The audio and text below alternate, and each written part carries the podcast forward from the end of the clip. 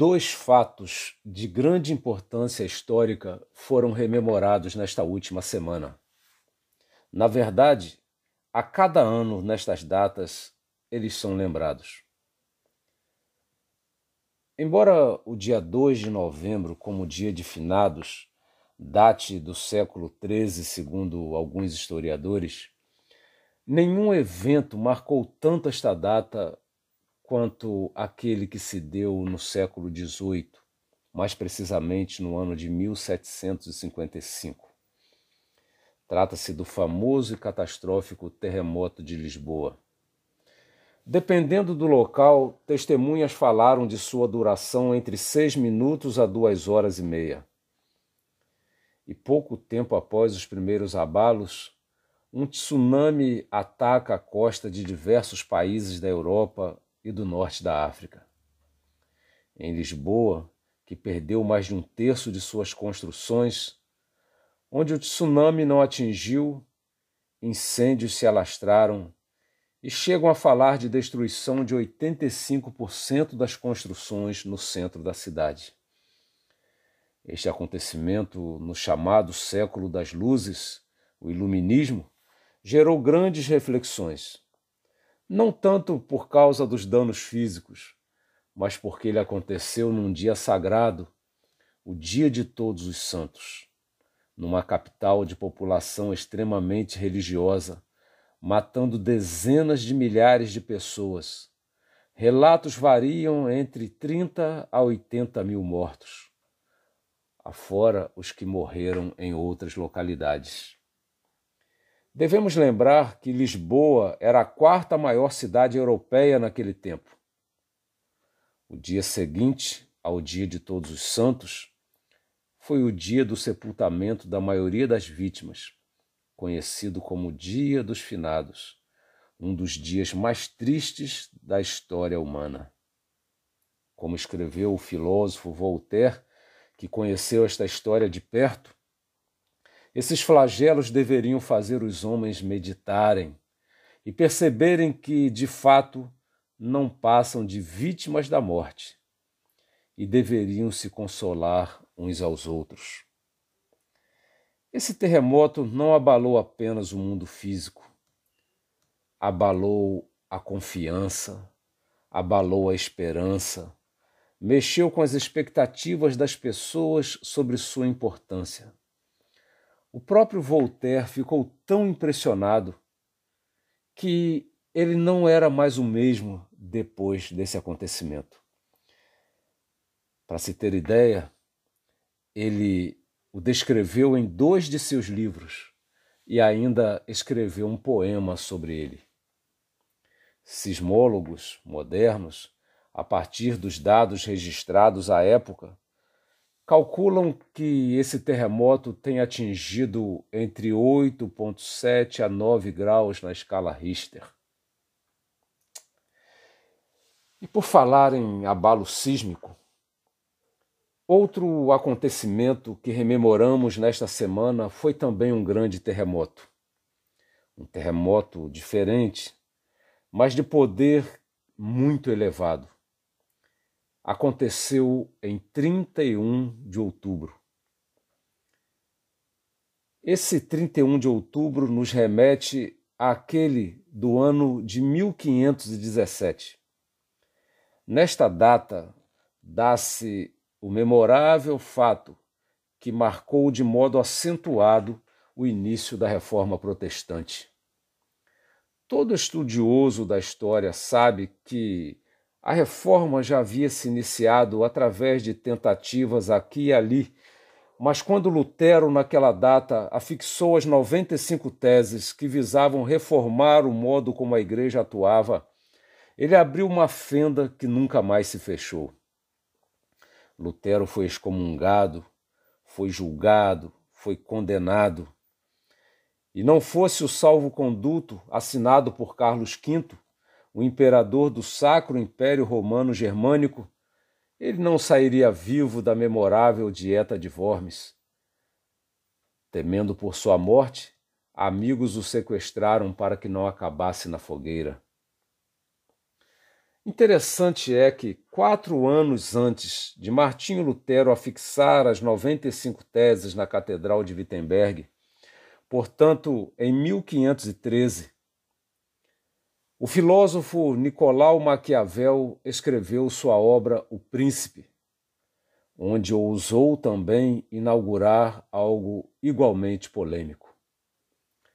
Quando sua obra foi publicada póstumamente em 1532, a princípio parecia apenas reproduzir o humanismo renascentista para o qual o mundo já parecia estar amadurecido.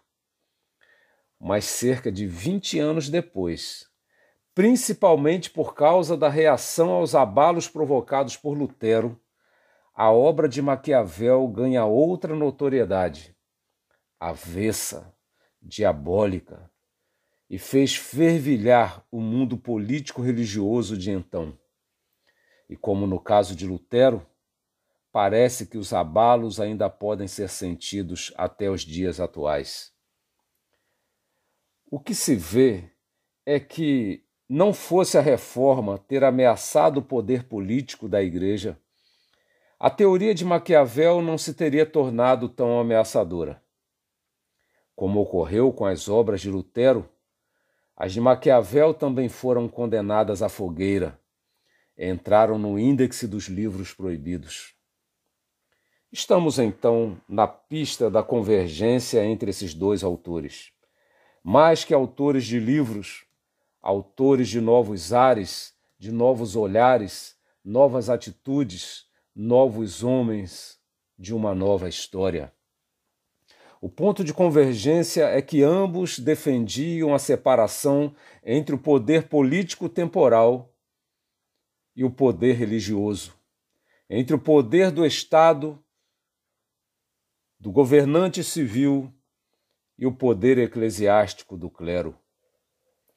Em nenhum povo até então alguém já havia ousado requerer tal coisa imperava sempre a convicção de que a estabilidade de um povo dependia de haver um só rei, uma só lei e uma só fé.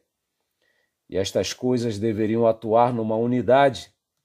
O rei, a lei e a fé eram faces de um mesmo governante.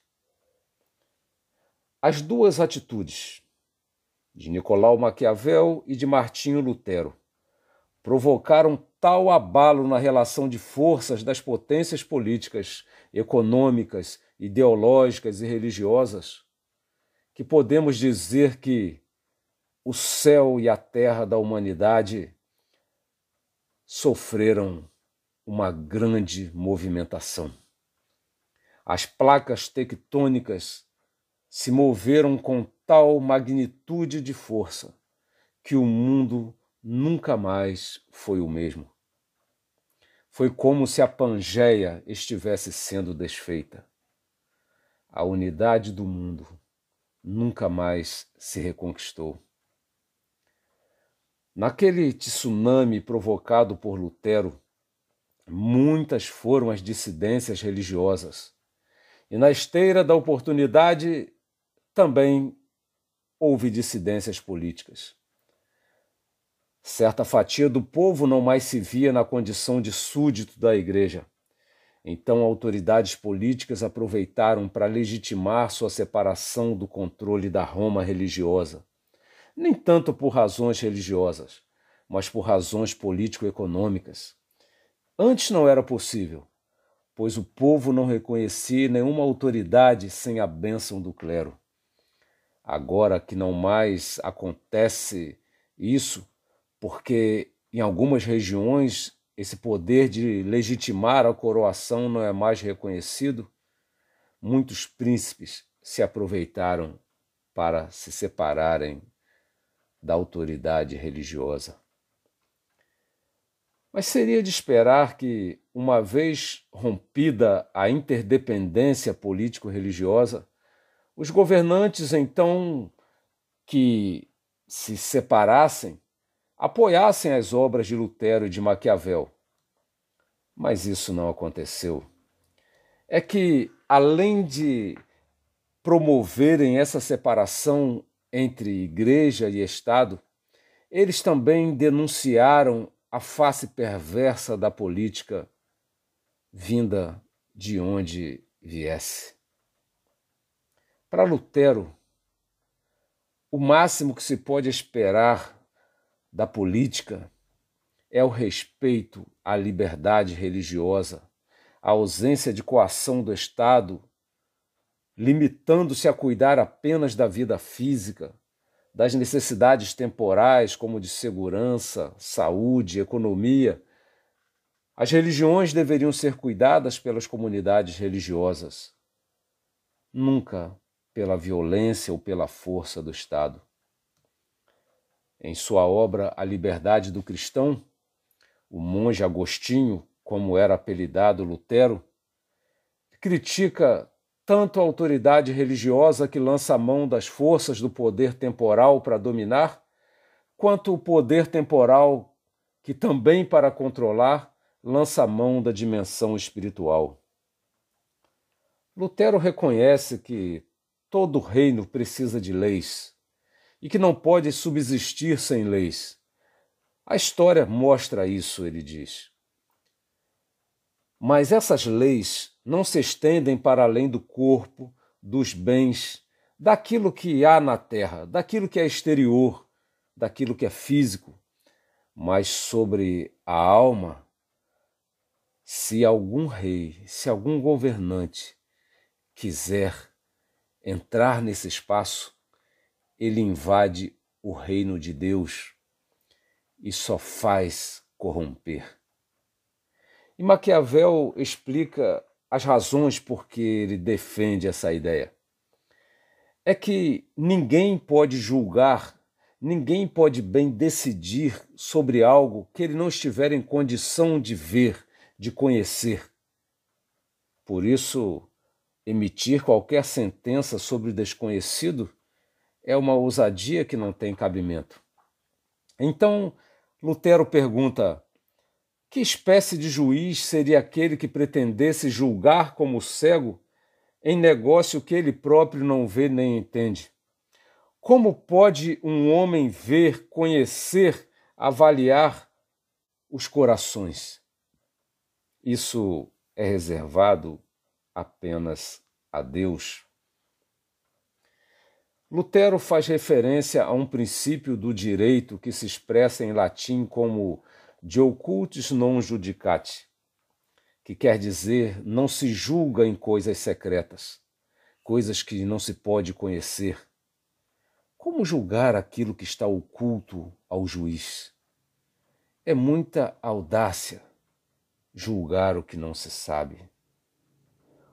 Obrigar as pessoas a uma atitude, ele também comenta, vai provocar apenas uma conformação exterior. Mas os corações não podem ser obrigados. Quando se quer obrigar os corações e pedem às pessoas para confessarem o que elas sentem, na verdade, elas costumam falar o que não sentem de fato. Então, esse modo de forçar causa ainda um outro mal o mal da mentira. Martinho Lutero lembra muito bem que as chamadas autoridades religiosas não devem querer governar como fazem os governos temporais, pela chantagem, pela ameaça e pela força, nem desejar viver como eles vivem.